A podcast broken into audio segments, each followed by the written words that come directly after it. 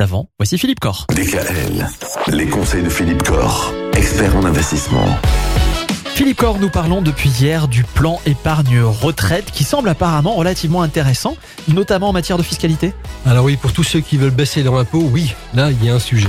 Le PER offre un avantage considérable par rapport à un contrat d'assurance vie classique, c'est que les sommes qu'on verse dans un PER sont déductibles du revenu imposable. Alors, bien sûr, il y a des limites. Pour un foyer fiscal, c'est au maximum 10% de ses revenus nets de l'année précédente, de l'année antérieure. Un couple qui a 70 000 euros de revenus nets, imposable par exemple, c'est au maximum 7 000 euros de versement dans le PER. Mais avec 7 000 euros de versement dans le PER, si on a une fiscalité à 30%, c'est 2100 euros d'impôt en moins. Et donc l'effort d'épargne réel, sur les 7 000 euros qu'on aura versé dans le contrat, ben, finalement ce n'est que 5 000 euros d'effort d'épargne réel qu'on aura euh, réalisé. Alors mon conseil, c'est que l'on peut fortement baisser ses impôts grâce au plafond non utilisé des trois années antérieures.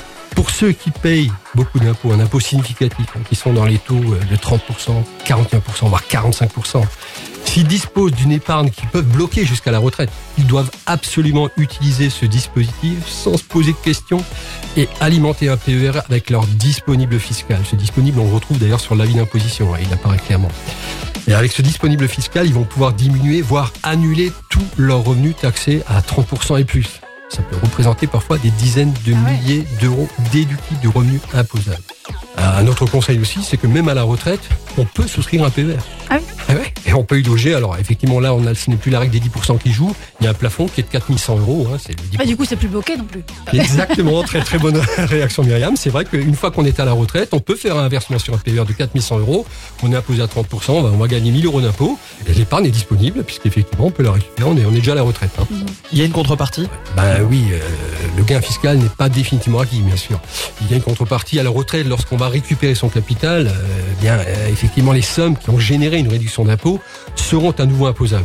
Il n'y a pas de cadeau complet. Mais même si l'on considère que le taux d'imposition reste le même à la retraite, ce Oui. qui n'est pas toujours le cas, souvent on a une imposition plus faible à la retraite, on aura bénéficié d'un magnifique cadeau d'administration fiscale. Cadeau de l'administration, il faut pas le cadeau. trop fort ça. hein. Si, si, je, mais je, je le dis, je Ah, l'affirme, je, le crie, je le crie. On bénéficie d'un différé de paiement de l'impôt qui est gratuit et sur de nombreuses années. C'est quand même assez fou. Et l'impôt non payé peut être placé et faire des petits. Je gagne 100 euros d'impôt aujourd'hui en faisant un petit versement sur un PER, je prends ma retraite dans 10 ans, bah mes 100 euros dans 10 ans, ils pourront valoir 150, 160 euros.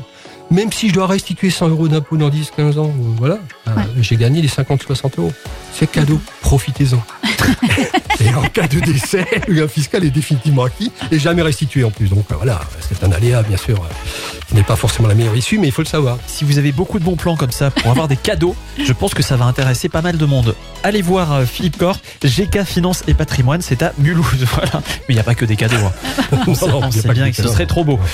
Retrouvez l'ensemble des conseils de DKL sur notre site internet et l'ensemble des plateformes de podcast.